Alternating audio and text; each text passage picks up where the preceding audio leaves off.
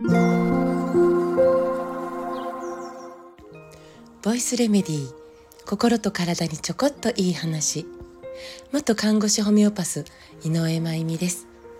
えー、突然ですが皆さんは普段どんな油を使っておられますか？ね、健康のために、えー、油をできるだけ避けているという方もおられるかもしれないですね。私はちなみに油料理というか好きな方なんですよね。まあ、油油ってね、まあ、油料理に使う油だけの話ではないんですけど、えー、でも、まあ、油料理はどちらかというと好きな方です。ね、天ぷらも大好き唐揚げも大好きフライものもまあ好きですね。で外食の時はねその料理に使う油そのものを、まあ、リクエストできないというか選ぶことができないので、ね、家で料理する時の、えー、油はちゃんと、まあ、選択するようにしています。がまず油って私たちの体にとって敵っていうわけではないんですよね。というかとても大事な大事すぎる存在です。で、えー、私たちの体は、まあ、約37兆個の細胞でできていると言われていますよね。でその一個一個の細胞って実は油の膜で覆われているわけです。油の膜で包まれてるというか細胞が。それね、えー、細胞膜って呼ぶんですけどそうこれが油でできてるわけです。でさらに細胞の中にはミトコンドリアとか、えーと、遺伝情報 DNA の入っている核とか、まあ、また大事なものがあるんですけどこれらも、えー、実は油の膜で包まれているわけです。核とかミトコンドリアもね。でこれ単に包んでいるだけではなくてこの油の膜を通して栄養や物質のやり取りをしているわけですね。細胞に必要なものを受け取って、ね、そして細胞の中でいらなくなったものを排泄させて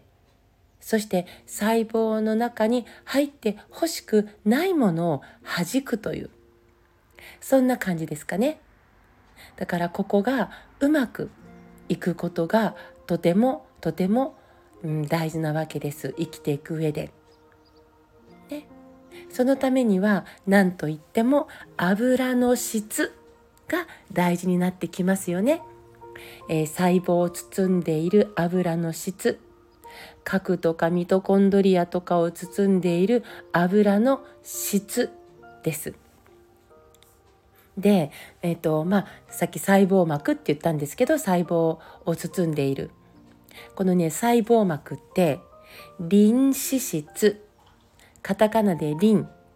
そして脂質。リン脂質と呼ばれるもので実はそれがあの集まってできてるんですよねリン脂質。でリン脂質ってなんかね丸い頭に2本の1本2本ね1本あすいません2本の足丸い頭に2本の足がこうビヨーンと伸びているような、まあ、そういう構造になっているんですけどえ一つ一つがね臨脂質のでその2本の足の、まあ、1本が飽和脂肪酸そしてもう1本が不飽和脂肪酸と呼ばれるものがまあ一つの丸い頭から、えー、1本ずつ伸びてる。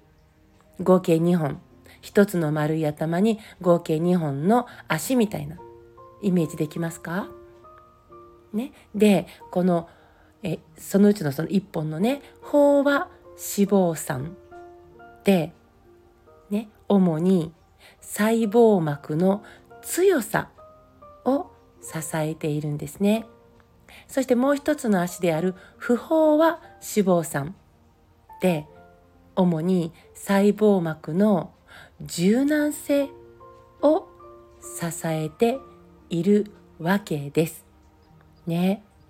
えー、強さと柔軟性このバランスがどれほど大事かってまあ想像できますよね。この2本の足を持っている臨脂質がつながって細胞膜を作っているわけなんです。